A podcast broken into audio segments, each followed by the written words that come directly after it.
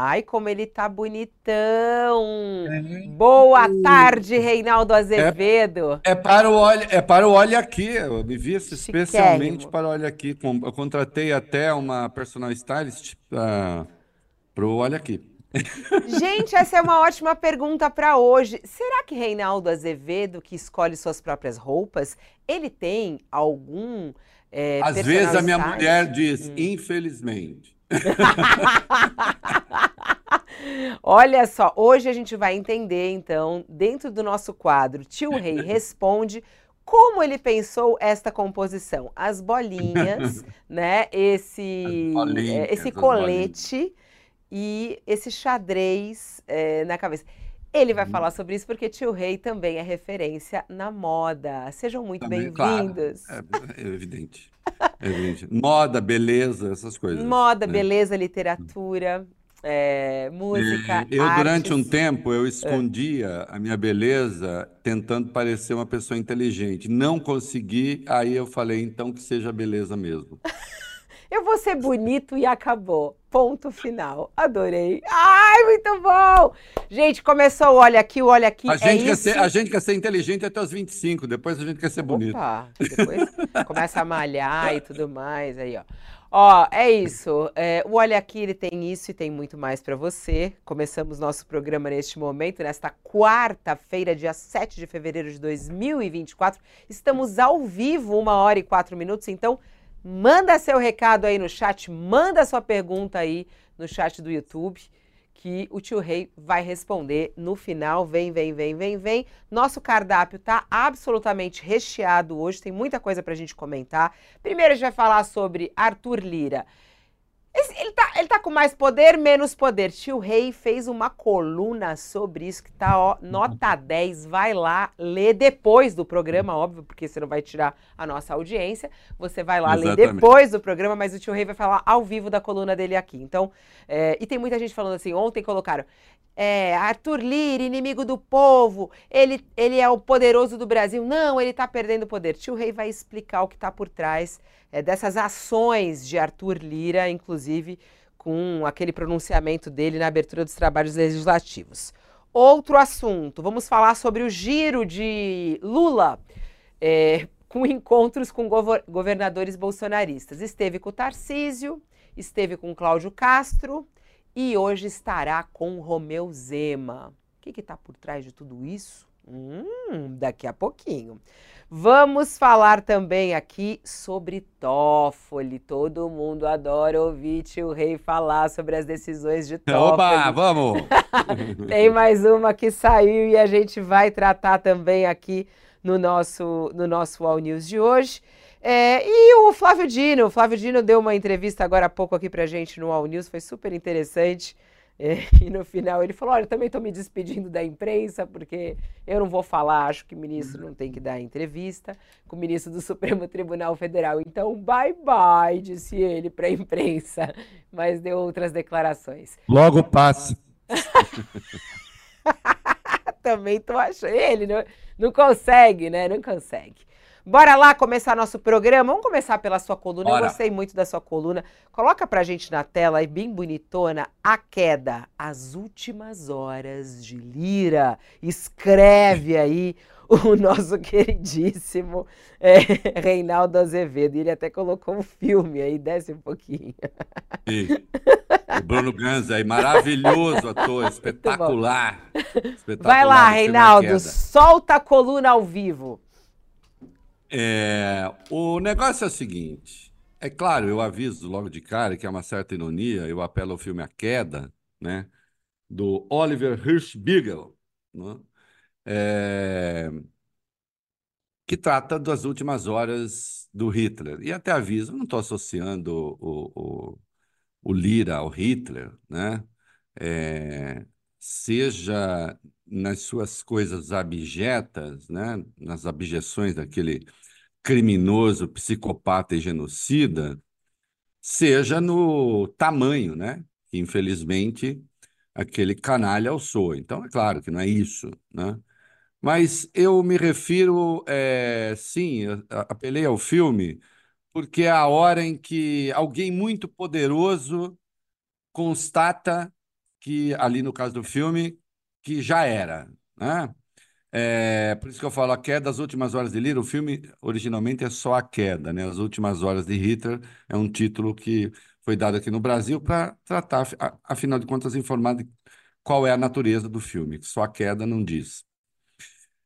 Veja só, aquele discurso do Lira, de segunda-feira, aquele discurso furioso, muito furioso, não é o discurso de alguém que está feliz no poder e que acha que está sólido no poder. É o discurso de alguém que está com medo. E quem está com medo ameaça.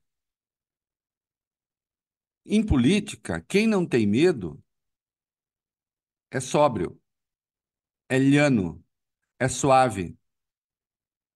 Quem vive apavorado pelo risco de perder o poder é agressivo, é truculento, faz, é, é, é, intimida as pessoas. Oi, Jair Bolsonaro, por exemplo, falando com você durante quatro anos. Era o medo de perder o poder que ele acabou perdendo. E acabou perdendo em razão, inclusive, do, dessa escolha que fez o único presidente não reeleito. No caso de Lira, ele necessariamente vai perder o poder. Eu até brinquei ontem da coisa, joguei uma caneta para o alto e disse: bom, todo objeto que você joga para o alto, ele atinge uma altura máxima e depois é atraído para o chão pela lei da gravidade. E existe uma lei da gravidade política. Ele vai ser substituído na presidência da Câmara, ele não pode concorrer de novo. O mundo político já se prepara. Quem será o próximo? Ah, ele quer é, fazer o seu candidato, Elmar Nascimento. Mas há outros que começam a brotar no próprio Centrão. Não será um progressista, não será um cara de esquerda, porque não passa é, de jeito nenhum, mas pode ser alguém saído, oriundo do Centrão, com o apoio dos progressistas, é, o apoio velado do presidente Lula, e, e, na verdade o Lira quer o apoio desde já, ele quer a garantia desde já que o Lula vai ficar com o candidato dele, porque ele pretende, então, é, ser, é, é, conduzir o próximo presidente da Câmara, que fique sob a sua sombra. Agora, é um cargo muito poderoso, a presidência da Câmara é muito poderosa. Né? Em muitos aspectos, é o cargo mais poderoso do Brasil. Qualquer um que assuma, ainda que venha ganhar o Elmar Nascimento, que é o candidato dele, né, do União Brasil da Bahia, é, De Gaulle disse: o primeiro dever do estadista é a traição. Atribui-se a De Gaulle. É, claro que depois a pessoa começa a ter seu próprio espaço de atuação. O que nós temos aí é um Lira rosnando seus últimos momentos de glória absoluta, porque nunca mais ele vai ser Lira. Olha que coisa triste para ele. Isso para alguém com o ego dele, para alguém tão focado no poder, basta a gente olhar para ele. Às vezes a gente precisa ser profundo bastante para acreditar na primeira impressão. Basta olhar para ele para ver que ele não tem um momento de paz, ele não relaxa, ele está tenso o tempo todo, ele está com os dentes trincados o tempo todo, ele está sempre, ele não olha no olho do interlocutor, ele está sempre olhando através do interlocutor, porque ele está pensando qual vai ser o próximo passo, qual vai ser a próxima jogada. E ele está vivendo os últimos dias de glória, ainda um ano, mas já já tem os, os, os pré-candidatos a presidente da Câmara já estão jantando, já estão batendo papo. Então é muito triste, porque presidente da República não vai ser. Ele não tem voto para isso, tem popularidade para isso. Nos rankings que saem por aí, é um dos políticos mais odiados do Brasil. Talvez senador por Alagoas. Sendo senador, o mandarinato que ele mantém na Câmara, lá no Senado, ele não vai manter porque é diferente. As coisas lá são de outra natureza. Então ele vive esse, esse pavor da irrelevância. Isso do ponto de vista subjetivo, mas há a questão objetiva também. Esse modelo que ele erigiu, ajudou a construir, de, de, de gestão do orçamento, isso não vai mais se sustentar. Chegou o colapso. O Lira está lutando para ter quase 25%, 23,8% do que sobra do dinheiro do orçamento são 222 bilhões, ele quer 53 bilhões em emendas. 23,8%. Isso é uma aberração. Já não se sustenta mais, começou a ser contraproducente. Mesmo aqueles que sustentam as posições do Lira, porque o Lira não pensem, não pense que o Lira não tem. É, não, só um minutinho, é, esse som está chegando aqui. Não pense. tá, bastidores. Não pense que o Lira não tem quem o sustente. É, não estou falando sustento financeiramente, se é ou não, não sei. É claro que ele tem apoios é, no empresariado, ele transita muito bem, sem dúvida. Mas ele está virando o representante de um troço que agora engripou, não funciona mais.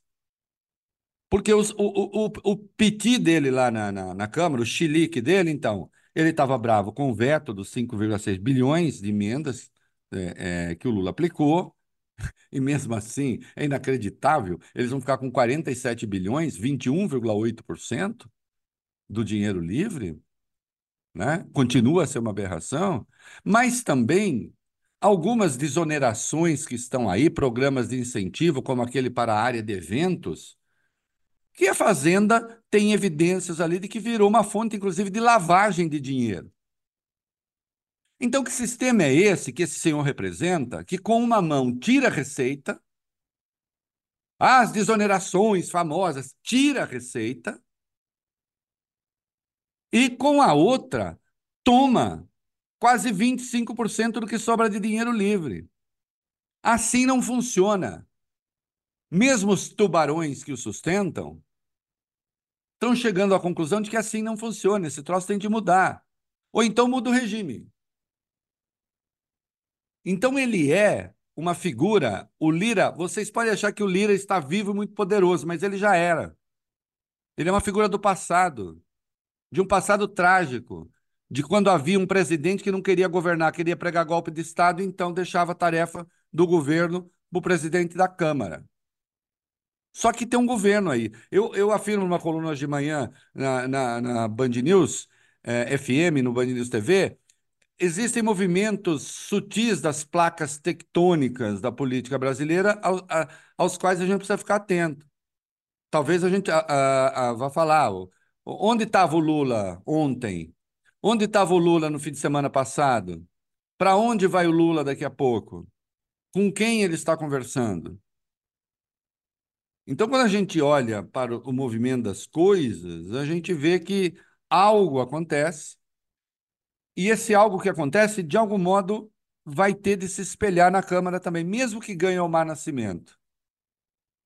Mesmo que ganhe o Mar Nascimento. Esse Congresso vai ter de dizer: nós vamos manter um sistema que é ingovernável. As elites brasileiras vão ter que falar: nós vamos ter que manter um governo que. É, esses editoriais. É, ultra-reacionários que nós estamos vendo se espalhando pela imprensa, é, por enquanto se voltam contra o Lula. Daqui a pouco vão ter que ver, bom, como é que se, se faz a gestão do orçamento no Brasil? Porque eu já vi aqui ali gente reclamando que o Lula da isenção do imposto de renda até dois salários, né? que aumentou a faixa, aumentou o valor da isenção. E o Lula disse que ia levar até 5 mil. Aí, claro, vem o preocupado com as contas públicas. Oh, não há dinheiro para isso. Puxa vida, poderia ser duro assim também quando se trata de desonerações. Mas aí não. Então o sistema não está funcionando. Engripou. O Lira representa isso. E aquele ódio que ele é, vazou ali é o ódio de quem não quer negociar.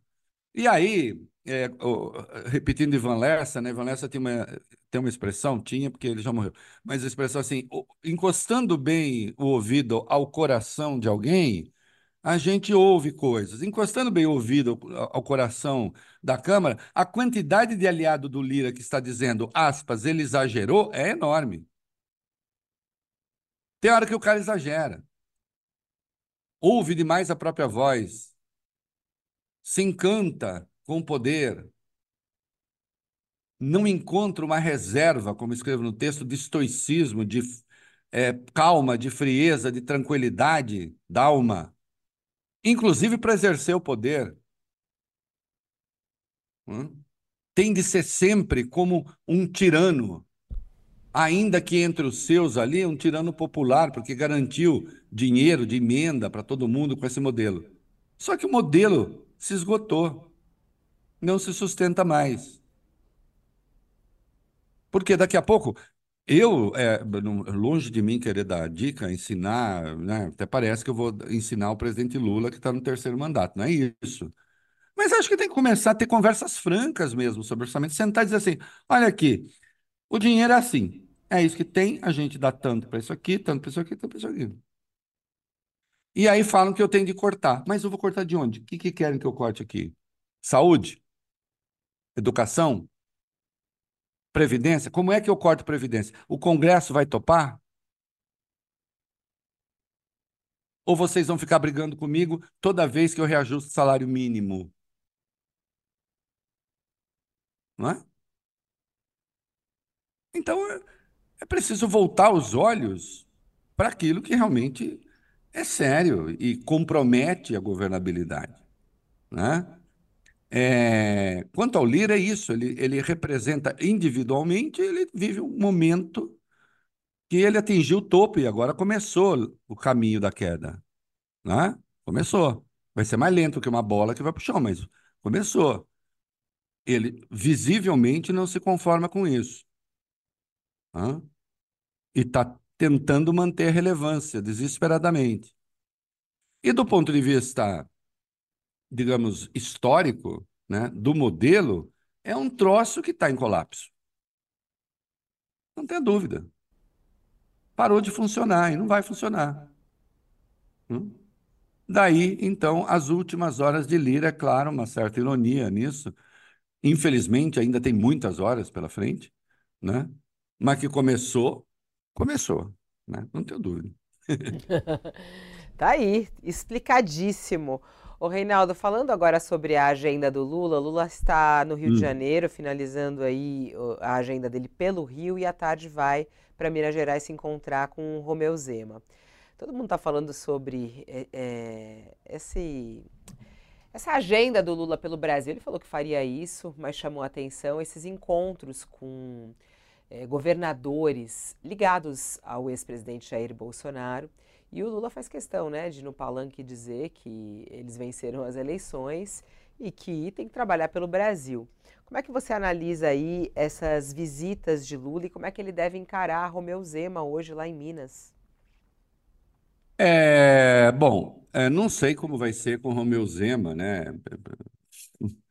É, vive fazendo discursos é, que vão além do que eu considero dignos. Né? É, na verdade, eu acho que em relação à vacina, o Zema cometeu crime, por exemplo, e espero que o Ministério Público se interesse por isso. Né? Houve apresentação, né? houve uma representação ao Ministério Público Federal quanto a esse discurso dele, também ah, uma deputada de Minas no Ministério Público Estadual, é, Zema é de um reacionarismo atroz, ele tem um problema com o governo federal de 168 bilhões, que é a dívida de Minas Gerais, que até agora ele não conseguiu apresentar uma proposta, não obstante, é, ele ataca esse governo, dizendo que precisamos vencer e tal, mas não diz exatamente quais são os pontos é, desse governo é, a que ele se opõe. Então, ele é uma figura, a diferença do Tarcísio de Freitas, com quem o Lula também esteve, e do Cláudio Castro, com quem o Lula também esteve, né? esses dois são governadores é, do outro campo ideológico né, do presidente, mas têm se comportado com pragmatismo ainda essa madrugada um texto é, do Tarcísio, um texto sobre o Tarcísio, uma entrevista da Folha com o Tarcísio. Em Milão está lá para atrair dinheiro para São Paulo e tal, e diz a coisa certa: eu tenho de manter uma relação institucional com o presidente da República, eu tenho de estreitar relações com o presidente da República.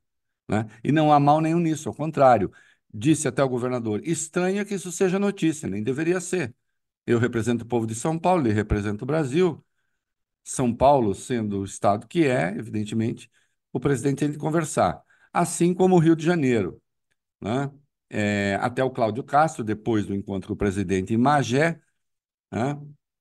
o, o, o, foi Magé? Foi em Magé. O Cláudio Castro é, disse: olha, é, aí dando uma entrevista para Bela Megali no Globo. Se o cara vem aqui e diz que vai investir no meu estado, eu vou fazer o quê? Vou vaiar? Eu vou aplaudir. Né? Eu tenho de manter relação também, relação institucional. A mesma coisa o Zema.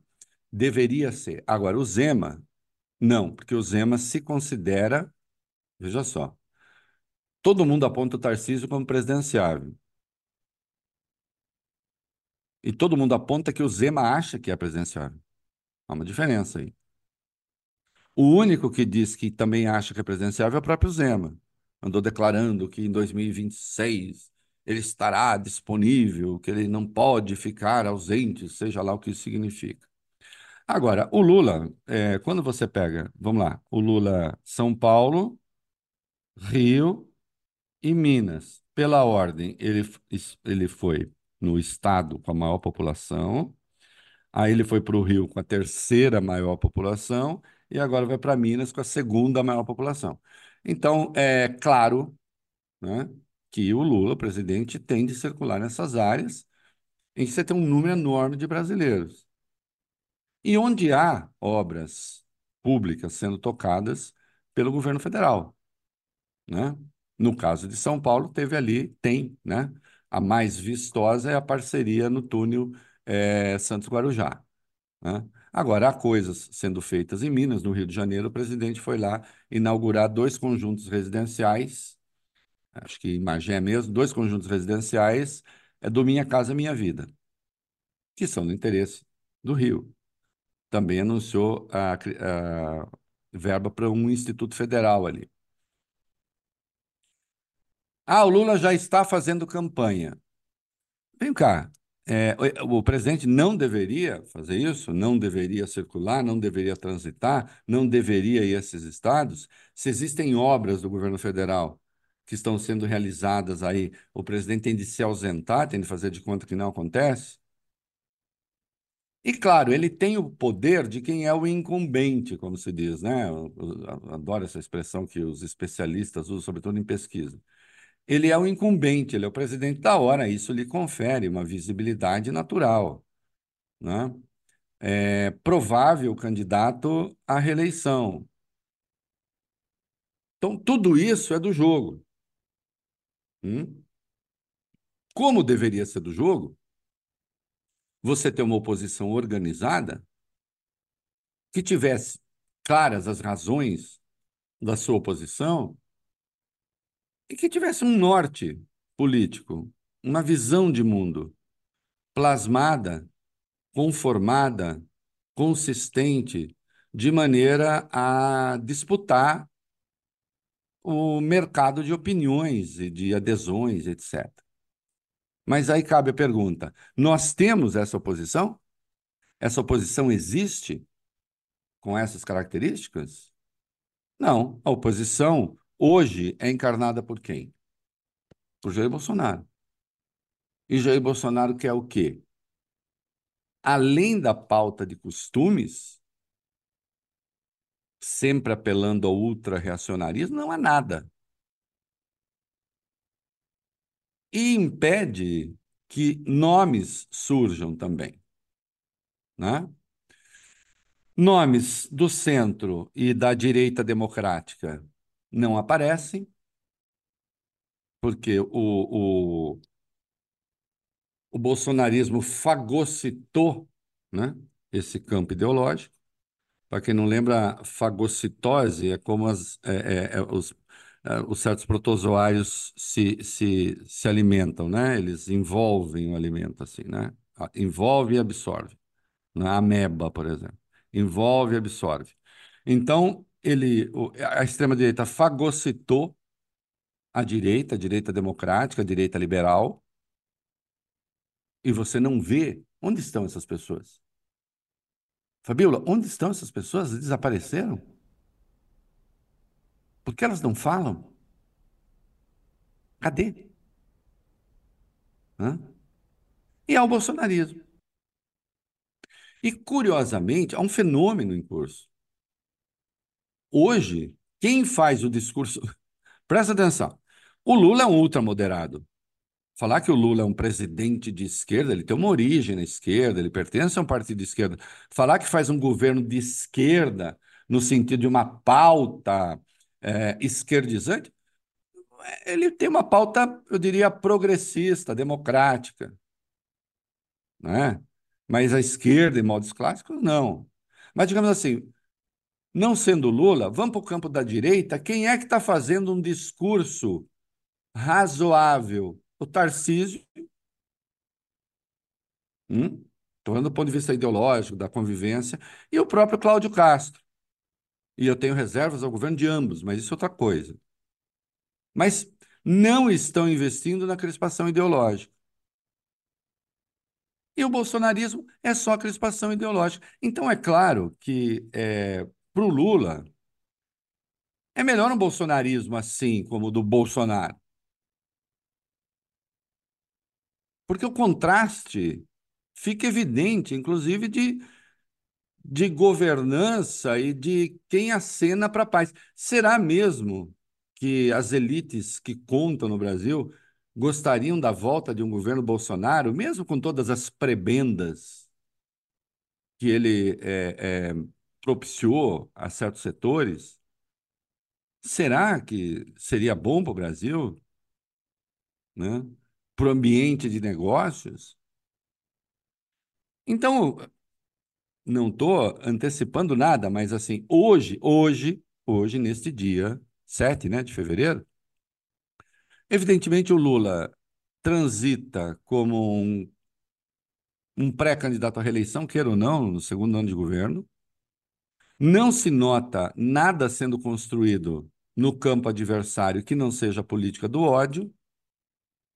E a grande aspiração de certos setores que escrevem muito né, nos órgãos né, é, que aparecem mais e tal, a grande ambição que seria ter um candidato que eles chamam de centro, eu acho Lula de centro, mas eles não querem esse centro, querem outro. É, porque sendo direita, não surge. Não surge porque tem medo do bolsonarismo, porque não enfrenta, porque vai ser atacado. O Tarcísio mesmo, ele deixa claro, nessa entrevista que ele dá Folha de Milão, exalta a parceria com o governo Lula e depois canta as glórias do Bolsonaro. Sabe ao cantar as glórias do Bolsonaro o que ele está dizendo? Eu não sou candidato, gente, à presidência. Pode ficar tranquilo. Porque o Bolsonaro não quer que surja candidato à presidência. Ele acha que ele ainda vai reconquistar a sua elegibilidade, o que não vai. Mas ele também não deixa surgir nada. Né? Nem os próprios filhos. Ele quis na pesquisa que fizeram aí, do PL. Porque carregando o nome Bolsonaro, de algum modo, ele né, vai que emplaque uma ideia de alternativa diz: não, porque eu não quero que meus filhos sofram. Bom, aí lá com eles. Né?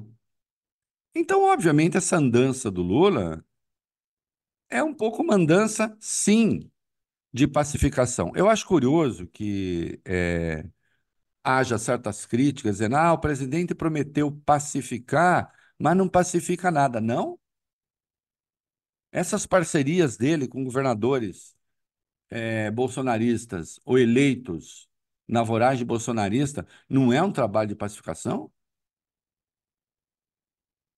Queriam o quê?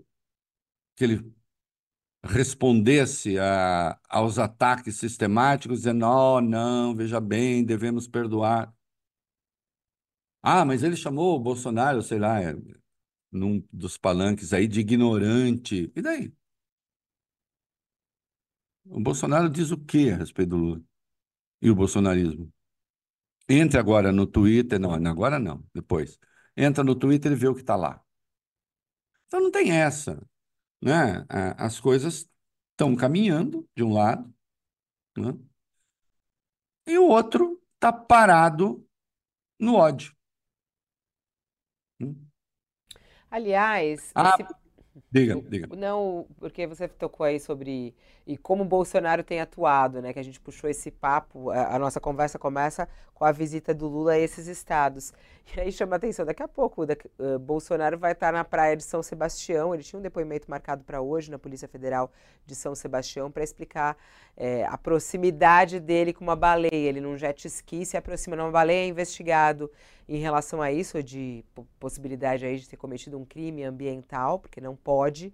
É, não pode chegar é, a 100 metros de uma baleia, o que dirá 15 metros, que é o que ele estava com o motor ligado de um jet ski. Enfim, assunto que está sendo investigado né, pela, pela promotoria e pediu a investigação, a Polícia Federal está investigando isso. O depoimento é marcado para hoje, eles é, adiaram o depoimento e colocaram o depoimento, ao invés de ser em São Sebastião, lá São, aqui para São Paulo, né, na capital paulista. E aí Bolsonaro aproveitou isso para chamar o seu público. Então ele falou: Ó, oh, gente, tá me mandando toda hora e todo mundo tá repassando. Eu acabei de ver aqui, a Carla Zambelli colocou: Gente, Bolsonaro já tá indo para lá. E aí vai para a beira da, da, da praia ali, vai para o mar, na praia, em São Sebastião, e, e quer conversar com o público dele é a atuação de Bolsonaro nessa, é, nessa quarta-feira. Já é isso. Enquanto é, eu já, já comentamos aqui né, essa história da, do inquérito da baleia, é, com todo respeito à baleia, etc. E tal, eu acho que sim, houve um exagero aí. É, que só ajuda os caras, né? Porque só ajuda quem faz coisa ruim que fica parecendo assim, é, fica com cara de perseguição e, e, e eles sabem usar isso muito bem, e Bolsonaro está usando. Deram a chance de ele usar isso, né? Aí lá em São Sebastião, certamente se reunirão lá pessoas, muitas pessoas, deve ter admiradores, aí faz um filmete, um corte é, de, de, alguns, um, pega ali um quadro que parece que tem milhões de pessoas à beira da praia pedindo a volta dele e pronto. Aí ele disse: Quero ver o Lula fazer isso. Bom, certamente isso o Lula não vai fazer. Né? É... Então, mas isso também, é, veja, enquanto você tem, de um lado, um presidente que vai conversar com aliado de Bolsonaro, entre outras coisas, sobre a dívida de Minas, porque o Estado de Minas está quebrado. Né? E, e é importante equacionar ali a questão. Né? Tem o outro na beira da praia, fazendo proselitismo por causa do negócio da baleia, né? E aí vai sobrar, enfim, eu fico imaginando a quantidade de coisas ali que, que vão ser ditas. Há, uma certa diferença de relevância, né? Eu insisto, o Bolsonaro é o principal líder da oposição. Ele é o líder da oposição. Se não é ele, quem é? e você vê que não surge nada. O que também é preocupante. Né? Tanto é que o cara que mais perturba o governo, que é o Arthur Lira, em tese é um aliado. Hum? Mas é um aliado do modo que a gente sabe. O aliado que sequestra o orçamento. O aliado que quer sequestrar as pautas do governo o aliado que, ao defender determinadas exonerações, sequestra a receita do governo. Então, o principal opositor do governo está no governo, na base do governo, em tese, que é o senhor Arthur Lira, com ministérios, com cargos na Caixa Econômica Federal. Sim, é. gente, muito poderoso. A, mas, atuando, atuando. Vamos lá, vamos hum. mudar de assunto, Reinaldo. Uma hora e 36 minutos. Várias perguntas já estão chegando aqui para o nosso quadro final. Boa. Tio Rei responde a sua pergunta. Tem muita hum. coisa boa chegando. Quero falar aí, assunto que você gosta de tratar, e eu acho que tem novidades. Dias hum. Toffoli, vamos lá. Dias Toffoli, Lava Jato. É, é até a manchete nesse momento aqui do jornal Folha de São Paulo. É, Toffoli deixa em aberto prazo por nova proposta da JF e Odebrecht para pagar as multas. O que, que aconteceu? O ministro deixou em aberto agora para que a JF e a Novo Honor é, avaliarem é, as provas que tem contra a Lava Jato e apresentarem uma nova proposta de pagamento da multa, já que ele suspendeu a multa daqueles acordos de leniência firmados com o aval do Judiciário. Esse é um ponto. Queria também te ouvir sobre isso sobre ele deixar em aberto, ele, ele acolheu um pedido das empresas para terem acesso a essas mensagens que são trocadas, que foram trocadas né, entre integrantes, integrantes da operação. É, e então eles vão ter acesso a essas mensagens, vão colocar aí mais uma proposta é, de multa. Outro ponto é em relação à ONG Transparência Internacional, né, que abordamos aqui bastante na segunda-feira, se não me engano. A gente falando sobre a transparência internacional diante da decisão do Toffoli, que, suspende, que é, falou da investigação dessa, dessa ONG. Eles é, se pronunciaram, né, o diretor da ONG é, se pronunciou, afirmou que o ministro se baseou em informações, se baseou, na verdade, em desinformação diz que jamais recebeu nenhum centavo, diz que ó, a Transparência Internacional afirma que nunca recebeu e que nunca teria qualquer papel gerencial sobre os fundos vindos de acordos de leniência, ou seja, negou a informação de que teria recebido 2 bilhões e 300 milhões de reais é, desse acordo de leniência.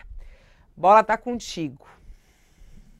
Bom, vamos lá. Primeiro, de não dá prazo, não tem. Eu, eu não, não entendo, não estou contestando, mas eu não entendo porque isso é notícia, porque, considerada a natureza da decisão, ele não teria que dar prazo mesmo. O que ele permitiu, vão, vocês. É, o pagamento a suspenso para que tenham acesso aos dados da operação spoofing. Né? Não cumpre nessa fase, dá um prazo, pode voltar a dar prazo e a relatoria continuando com ele e acho, eu defendo que continue, eu não vejo é, usurpação de competência aí, a diferença do que aponta o Procurador-Geral da República, Paulo Gonet. Né? É, eu acho que é do Toffoli mesmo. Né? É, então, a questão do prazo. Agora, quanto à questão da transparência internacional, olha aqui, o, o Toffoli derrubou o sigilo né, do caso.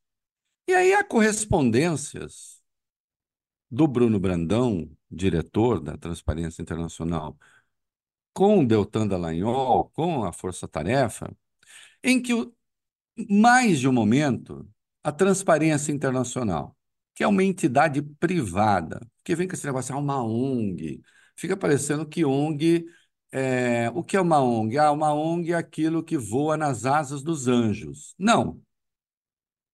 Tem ONG que voa nas asas do capeta, que também tem asa.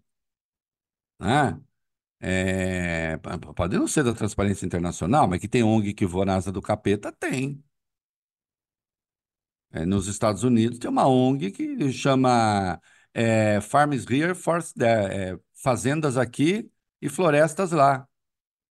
Contra o Brasil, contra países que exportam comida. É, o nome da ONG é Agricultura aqui, Fazenda aqui. Lá a gente só quer floresta. Não é uma boa ONG essa. E tem ONGs do mal. Então não tem essa assim, é ONG. E daí? É ONG atende a quais interesses, que é o quê? Qual o objetivo? Eu, aliás, eu nunca, essa sempre foi minha posição em relação a isso, né? ONG.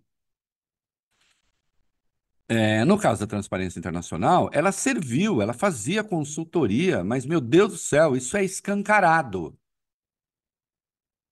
Está lá. Eu, olha, se recebeu dinheiro, se não recebeu dinheiro, primeiro que o ministro disse tem que ser apurado. Mas que é, funcionou como um braço auxiliar da Lava Jato, enquanto a Lava Jato cometia crimes isso é inegável. Isso é inegável. Ela não está só na, da, nesse dinheiro, eh, da, essa parte da leniência da JF que serviria ao combate à corrupção.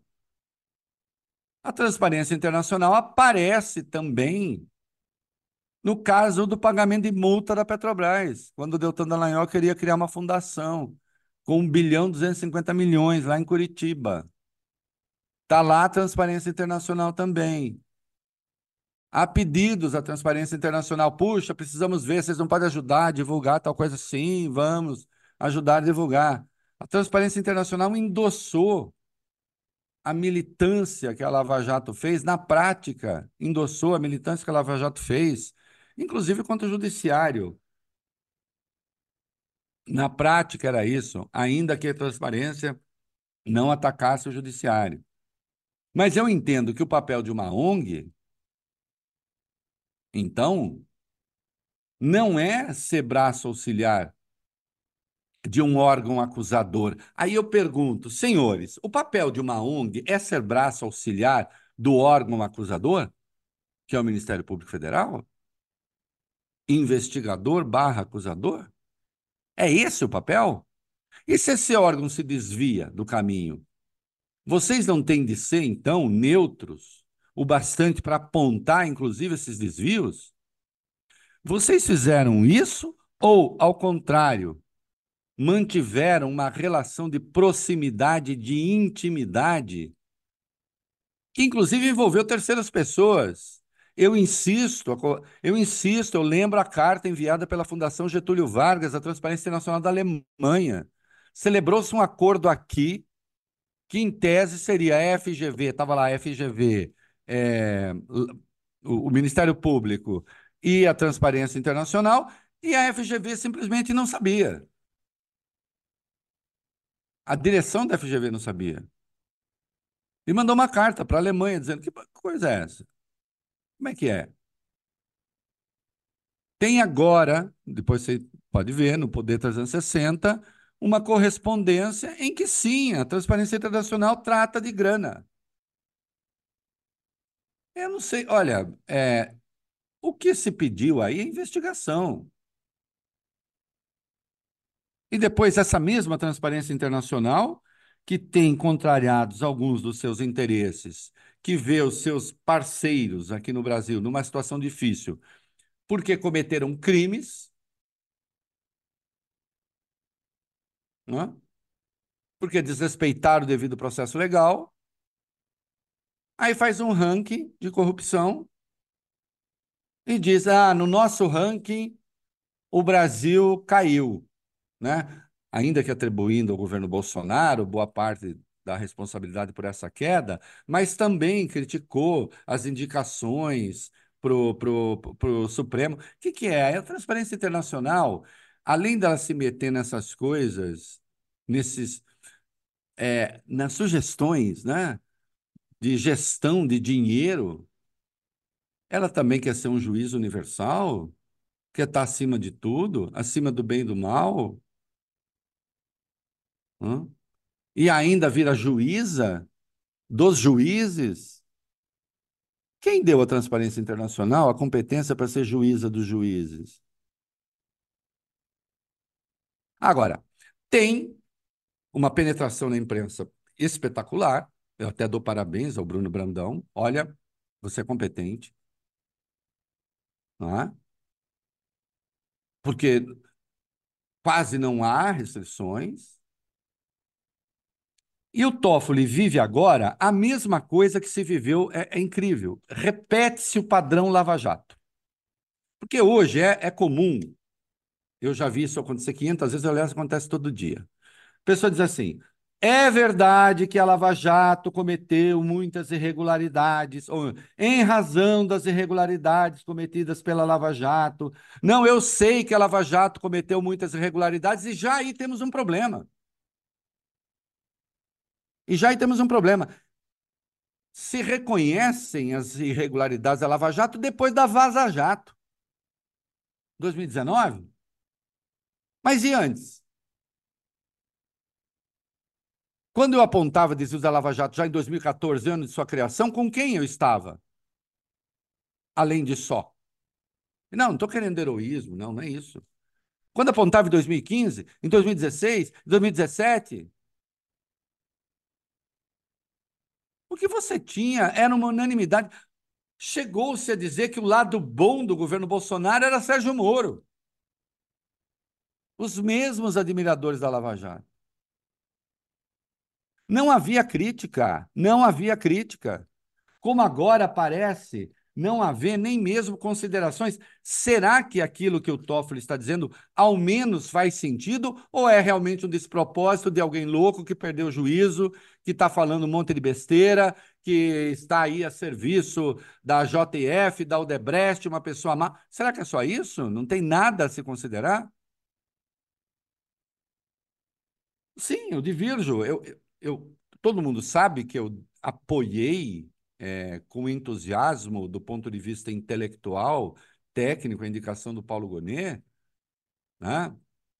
Fiz uma excelente entrevista com ele, acho um homem isso, assim, cultíssimo, uma pessoa de primeiríssima qualidade. Agora, eu entendo o papel dele como chefe do Ministério Público em é, pedir a, a, a, que essas decisões do TOF sejam revistas. Eu discordo que não exista é, conexão entre, e aí discordo profundamente, entre a delação premiada e é, a leniência, que uma coisa não implique, que uma coisa não compromete a outra. Como não compromete? A meu juízo. O mesmo ente presente nas duas, eu digo, regulando com uma das mãos quanto você vai pagar de multa e com outra das mãos quanto o outro vai ter de cadeia. Entende? É...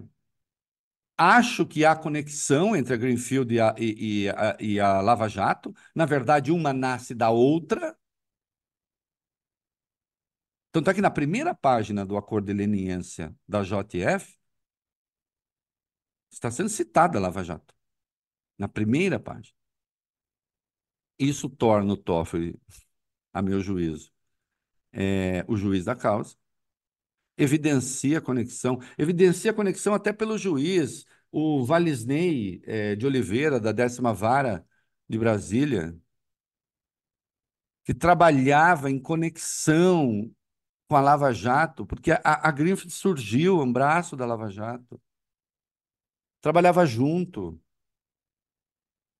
Eu lembro que com a devida vênia, o juiz Valisney foi aquele que tornou o Lula réu na mais absurda de todas as ações penais, que foi a do Gripen. É a mais absurda de todas. Prova contra o Lula. Ah, ele recebeu aqui uma autoridade da Suécia.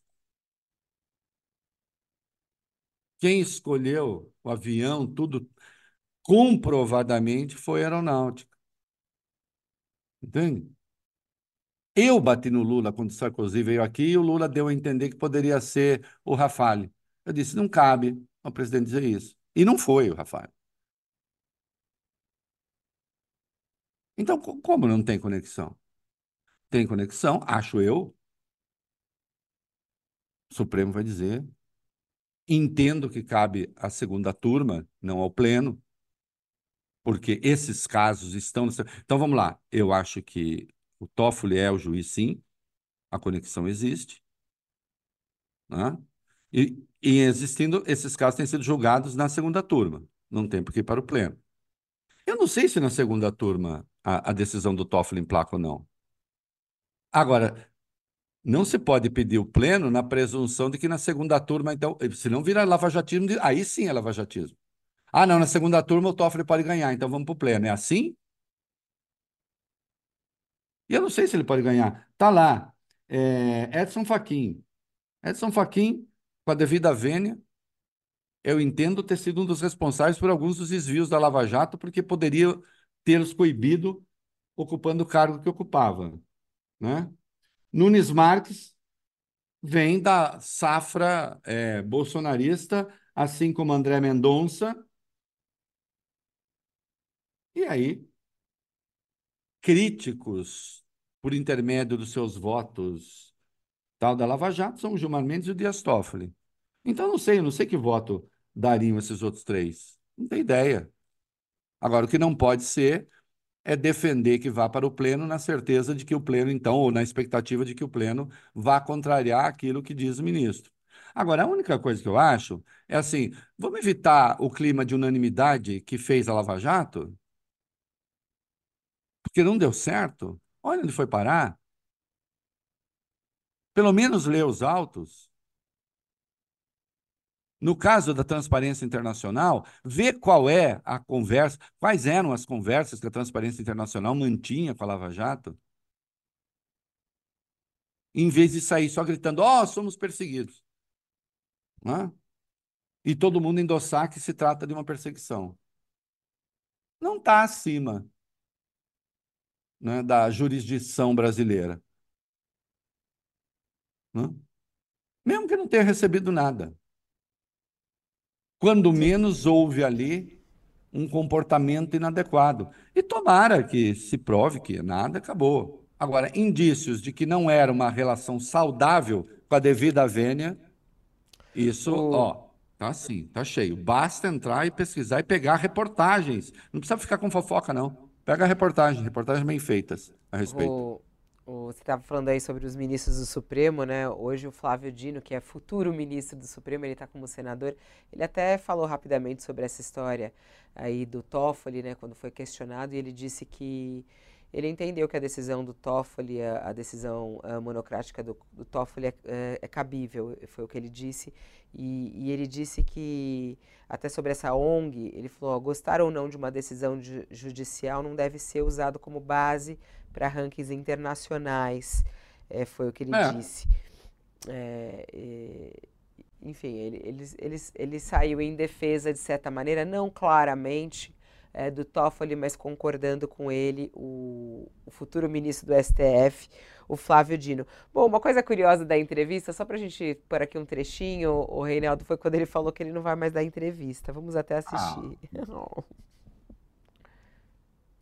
Eu levarei longos anos sem voltar aqui. E Como por isso assim? eu quero agradecer Não vai dar entrevista quando ao for su- Thales, a- ao Josias. Não vai dar entrevista Fabi. quando for ministro do Supremo? Não, não. Não vai. É a Certamente última entrevista, então, Mas essa nossa? bem, já vieram.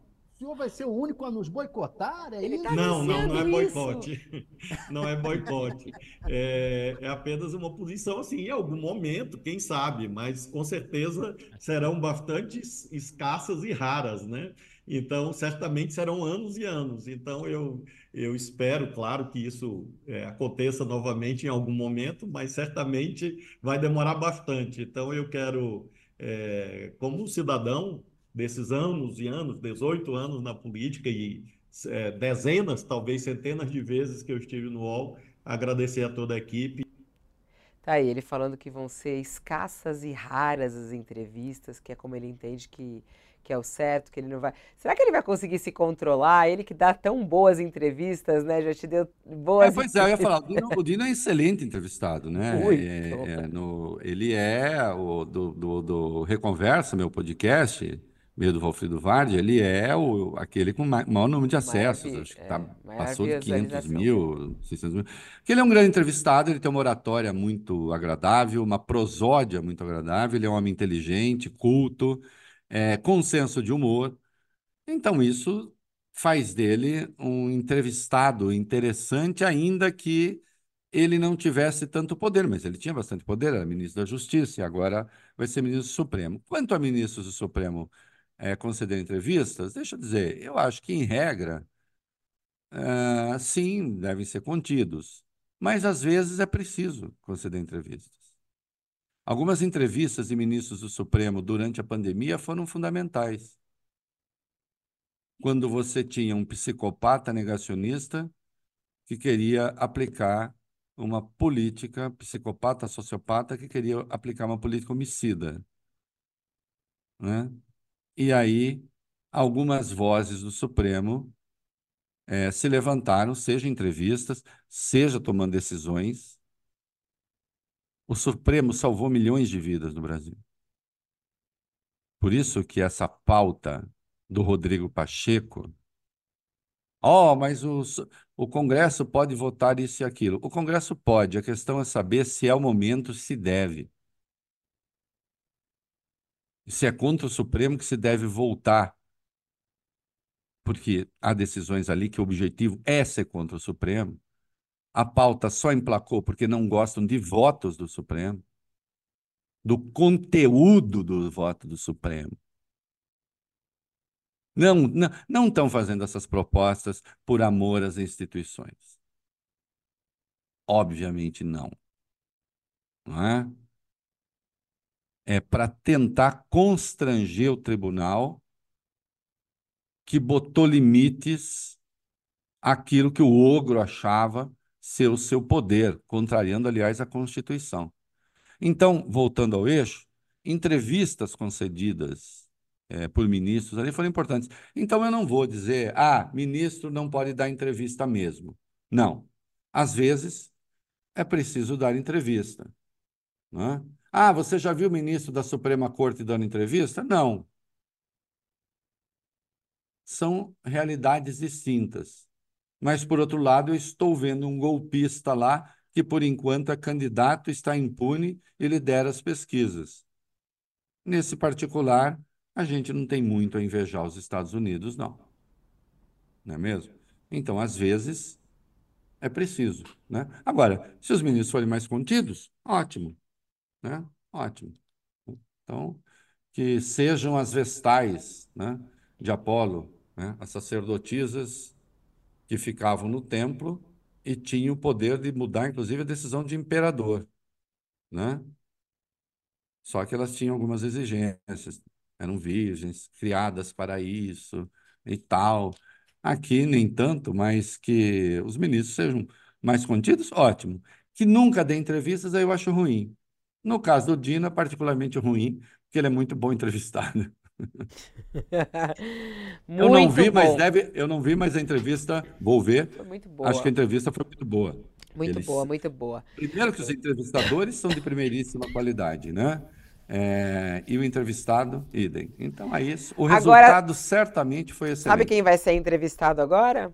Você, pelo seu público. Oi? Você é o próximo entrevistado agora, Ih, pelo seu aqui. público. Solta a vinheta, Será tio que... Tá? Rei responde.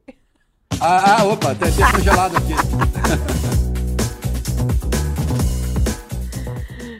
É o tio Rei entrevistado pelo próprio público. Olha que coisa boa. Isso. É muito bom, é, tio lá. Rei responde. Atenção, é nosso... atenção, minha última entrevista. Não, nem brinca, hein? Nem brinca. Estou indo para dele. o Supremo. Imagina tio Rei no Supremo. Ó, oh, não, é brincadeira, viu, Você gente? sabe é que uma vez eu brinquei com esse negócio que eu tinha sido nomeado para o Supremo, e aí fiz, porque fizeram uma piada com isso tal. Foi o sensacionalista que fez? É? É. é foi, foi uma outra página de humor que eu tinha sido indicado pelo Temer é, aí eu fiz um texto super sério, dizendo que eu tinha consultado minha família, minha família tinha sido contra, mas o país não podia, eu era obrigado. Aí eu lembrava, só precisa notório saber jurídico, não precisa ser formado em direito, segundo a Constituição. Fiz lá uma razoada. E publiquei. Comecei a receber parabéns. Parabéns, muito merecido. O pessoal acreditou. Ai, meu Deus, era só uma brincadeira. Ó, eu vou começar então de um jeito mais leve, porque desde quando você Opa. surgiu na tela, todo mundo quer saber essa sua composição hoje, né, do seu estilo. Sim. Aí a Inês é, Teixeira quer saber por que, que você escolheu uma boina xadrez para combinar com a camisa de bolinhas. Ela pergunta: não seria melhor uma boina lisa? A, a Inês Flausina Teixeira Soares. Seria, mas eu, eu, eu sou contrário e, e, e, aliás, uma vez eu falei até com, com o Jô Soares, essa ideia de que você não possa é, compor figuras geométricas distintas é uma convenção. É, quem diz que não pode? Não pode por quê? É, não pode ser, sei lá, vir uma coisa assim, como o meu querido amigo Falcão, aliás, um beijo para o Falcão, cantor, compositor, intelectual, né, que faz aquele estilo das misturas é, indo para o exagero. Aqui não é exagero, é, a paleta de cores tá ok, né? Do boneco com o colete com a camisa. Há essa distensão das figuras geométricas que eu acho interessante, né? E não acho que esteja exagerado, né? Então, eu gosto. Enfim, olhei, falei, que que orna? Orna é essa. Das boinas, a que, que mais ornou. Né? E é você que compra as suas eu roupas? Tenho, mas eu tenho, uma, eu tenho uma boina lisa, eu tenho uma boina lisa. Sim, que poderia, talvez fosse mais do gosto dela e também estaria na paleta de cores. Mas aí não estaríamos falando sobre isso. Não estaríamos. Ô, Reinaldo, você que escolhe as suas roupas, você que compra as suas roupas, ou você tem Sim. alguém que te ajuda? Não, eu, eu, eu, eu, eu, eu, todas, todas, eu. todas, todas. Vou... E aí até brinquei, para tristeza da minha mulher, porque às vezes ela fala, não, essa não, mas eu vou vir ainda, eu vou vir ainda aqui com um paletó que ela fala que é do Mário Fofoca, é, é, o personagem. Ai, o Mário Fofoca é muito Ela acabou bom. de falar assim, não vai não. Você. Ai, der vem com o Mário Fofoca. Se der na. Veneta amanhã, se tiver um clima bom, eu venho com o paletó do Mário Mário Fofoca. Fofoca, O paletó muito bom. comprei, comprei escondido dela em Portugal.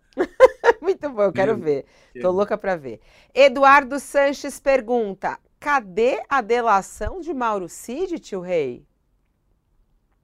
Não sei. É, tá lá, né? É, vamos ver que, que curso terá. Delação feita à Polícia Federal, mas ainda você tá, tá no prazo, né? A- delação, a delação, ela gera efeitos assim, faz pouco tempo. Parece que faz muito tempo, mas não faz. A, a história andou mais depressa do que o tempo, né? Nesses dias. Está lá, vamos ver, né? É, deve haver coisas que são complicadas para o presidente Jair Bolsonaro, mas ainda não se sabe, né, o conteúdo dela.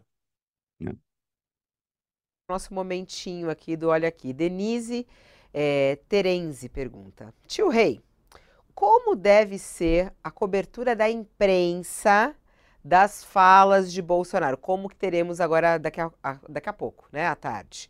Eh, ela pergunta isso, ela fala assim: como é que deve ser essa cobertura para reduzir a propagação de fake news e também de outras maldades?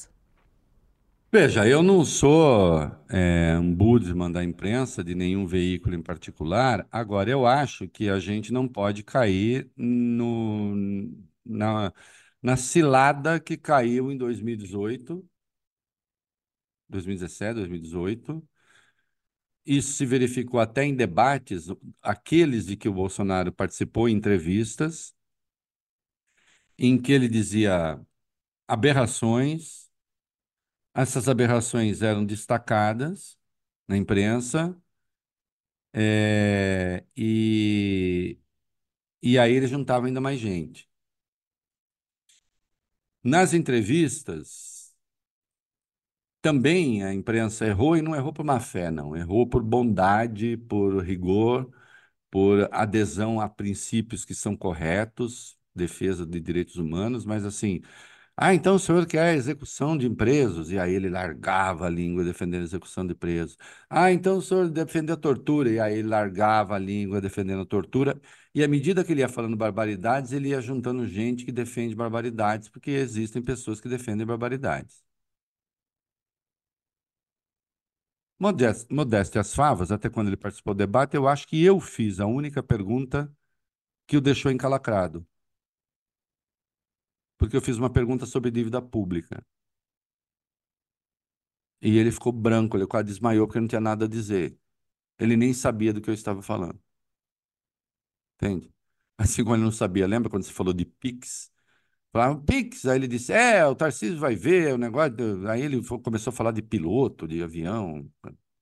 Ele nem sabia do que eu estava falando. Não, mas não é que ele não, não é que ele não tinha resposta para uma pergunta que eu fiz, porque ele não sabia como equacionar. Ele não sabia do que eu estava falando. Então, é, é preciso tomar muito cuidado com o Bolsonaro sempre, para a gente não virar uma caixa de ressonância das barbaridades que ele diz. Ah, hoje com rede social não precisa, mas na rede social fica na bolha dele. Né? De fato, não precisa da imprensa. E aí é preciso não tomar cuidado para, sob o pretexto de a gente garantir que todas as vozes se manifestem, a gente também dá espaço para as vozes do caos. Eu não acho que a imprensa tem que dar é, espaço para todas as vozes. Há vozes que não merecem. Aquelas que se manifestam é, para propagar ódio, eu acho que não podem contar com a nossa anuência sob o pretexto de que apenas estamos reportando. É preciso tomar cuidado com isso. Porque senão a gente vira, sem querer, um instrumento da extrema-direita que faz isso com muita habilidade. E não é só no Brasil, é mundo afora. Né? Então, sim, cuidado é preciso. É claro, ah, você não vai falar, o cara juntou lá em São Sebastião, não sei quantos, você não vai falar? Não, você vai falar. É preciso ver como vai falar. Porque para ecoar as barbaridades que ele vai dizer lá com absoluta certeza, ele já tem veículos hoje que se disfarçam de imprensa, né? Então a imprensa que é imprensa precisa evitar se comportar como esses veículos que se disfarçam de imprensa. É um troço delicado, não tem receita não. É sempre preciso pensar caso a caso, situação a situação, o que fazer. E aí sim, eu acho obrigatório, sempre, sempre, sempre, que um político estiver falando alguma coisa que implique crime, é preciso informar as pessoas que aquilo é crime. Por exemplo, Zema falando: ah, o pai não é obrigado, aqui ninguém é obrigado a tomar vacina, Zema, Jorginho Melo e outros. É preciso que se diga o que diz o Estatuto da Criança e do Adolescente. O que diz o Estatuto da Criança e do Adolescente? O pai pode não vacinar as vacinas que estão no calendário? Não. Nossa, isso daí então, é gravíssimo, é preciso, né? É preciso que se informe, porque muitas vezes, assim, ah, o Bolsonaro acha que Puxa, por que, que você não pode dar um couro? Vou pegar uma entrevista antiquíssima dele. Por que, que você não pode dar um couro no seu filho gayzinho? Como ele dizia, ele nunca retirou isso. É preciso que, quando se, se dizem coisas assim, é preciso dizer: isso que está dizendo o ex-presidente Jair Bolsonaro é crime de ódio. Que está no Código Penal. E nós evitamos, a imprensa tem evitado dizer: olha, essa fala é criminosa. Tem de falar. É. É? Para que a pessoa saiba. Se não vira assim, ah, não, nosso dever é retratar tudo que está aí. Bom, é, se amanhã aparecer um grupo neofascista no Brasil, outros, né, mas admitidamente neofascista, é, que faz mais barbaridades, nós também vamos falar, ó, oh, veja bem, ele não gosta de judeu. Puxa vida, que coisa. Né? Oh, né? Tem o direito de não gostar de judeu. Então pronto. Aí não gosta de preto. Ah, mas tem, tem o direito de não gostar de preto. Não Quando? tem. É. Dá para fazer mais uma, tio Rei? Já são duas e dez. Tá. Não sei como é que tá a tua mais agenda. Mais dez, vamos falar toda manhã. Não, mais uma aqui. É, não, é porque é interessante a Valéria Alves, é, já que a gente está falando sobre crime, é, tá, tá, acontecendo nesse momento o julgamento vai terminar agora, né? O julgamento do Daniel Alves, é, do jogador de futebol da seleção brasileira é, acusado de estupro, né? E acho que é tão simbólico esse julgamento que está acontecendo na Espanha. Ela quer saber, a Valéria Alves lhe pergunta, tio Rei, qual é a tua expectativa para o resultado desse julgamento e o que isso é, pode mudar em relação à percepção das pessoas é, dos jogadores de futebol brasileiros? Olha, eu não tenho um juízo especial voltado especialmente para isso, tal. Agora, é claro que, por outro lado, você tem um estilo de vida glamourizado dessas figuras, né? Que é, quase invariavelmente eram pessoas humildes, que ascendem em razão do seu talento, ganham muitos milhões, passam a ter um estilo de vida insensado e que interessa e desperta interesse da imprensa, e a partir daí podem perder a, a noção de limite, e nós já vimos isso com mais de uma pessoa. Né?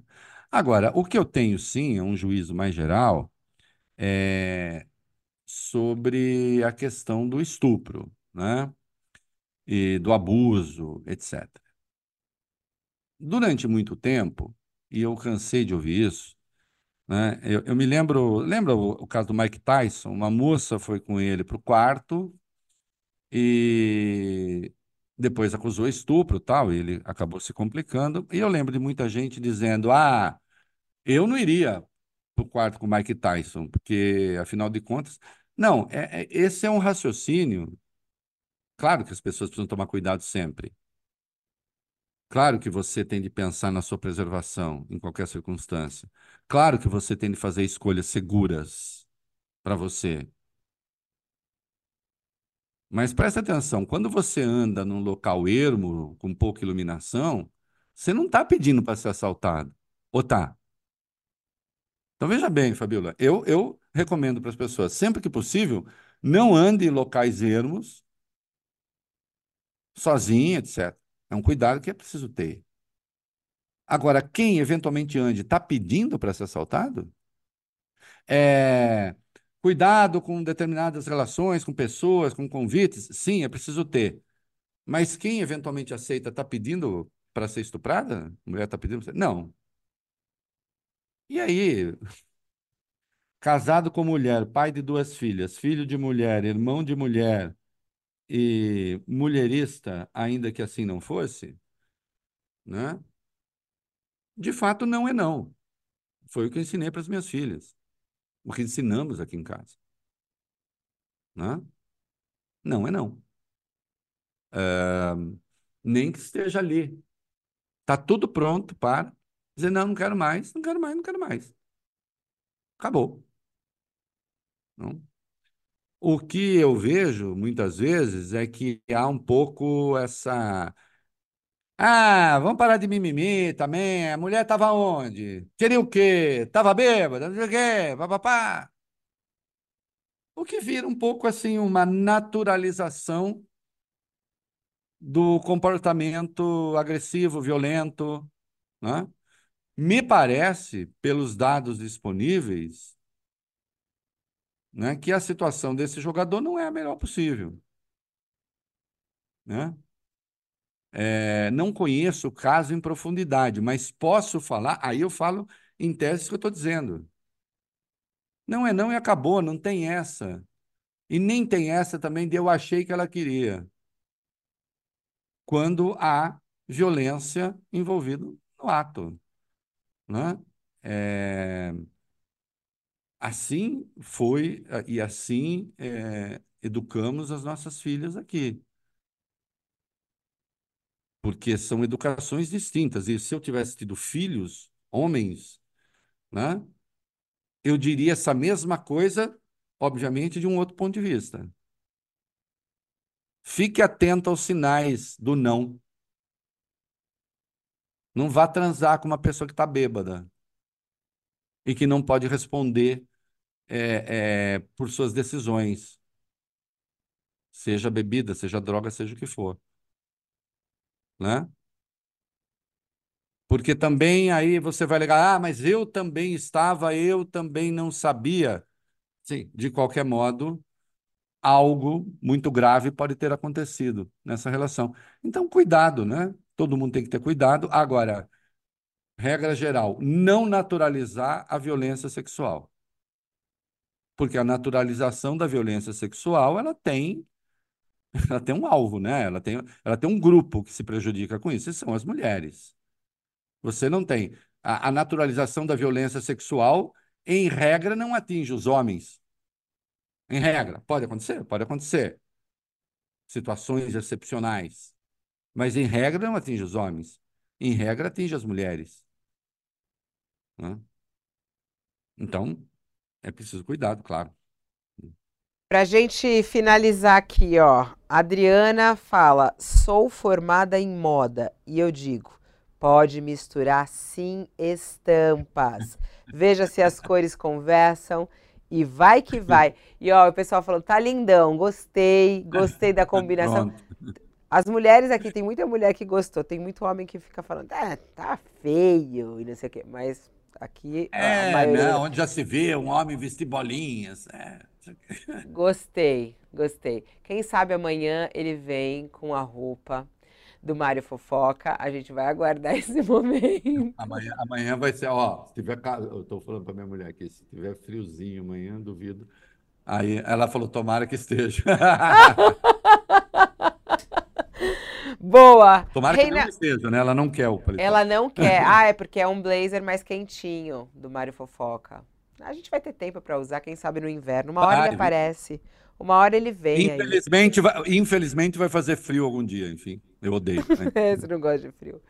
Olha, vamos que vamos. Um beijo para você. Boa, beijo bom restinho aí de quarta-feira. E a gente se encontra amanhã, quinta-feira aqui. Amanhã, quinta-feira aqui. É isso. Tchau, Aproveita tchau. que na segunda não tem, hein? Que aí é Ziriguidum, Balacobaco, Telecoteco. Carnavalzinho. Aí é o tio rei no bloquinho. Eu quero é botar meu bloco na rua. Vambora. Beijo! Tchau! Tchau. Assim a gente vai terminando o nosso Olha Aqui, que é o programa com o Reinaldo Azevedo, todas as segundas, quartas e quintas-feiras para você ao vivo, sempre a uma hora da tarde. Te convido a ficar aqui no canal UOL, porque vem aí a análise da notícia com timaço, timaço. Kennedy Alencar, José Roberto de Toledo e o Dr. Gonzalo Vecina é o convidado para falar sobre dengue no análise da notícia de hoje. Então vem, vem com a gente aqui, continue conosco aqui é, no canal UOL. Eu volto amanhã no nosso UOL News às 10 horas da manhã. Obrigada pela sua audiência, pela sua companhia e uma boa quarta-feira.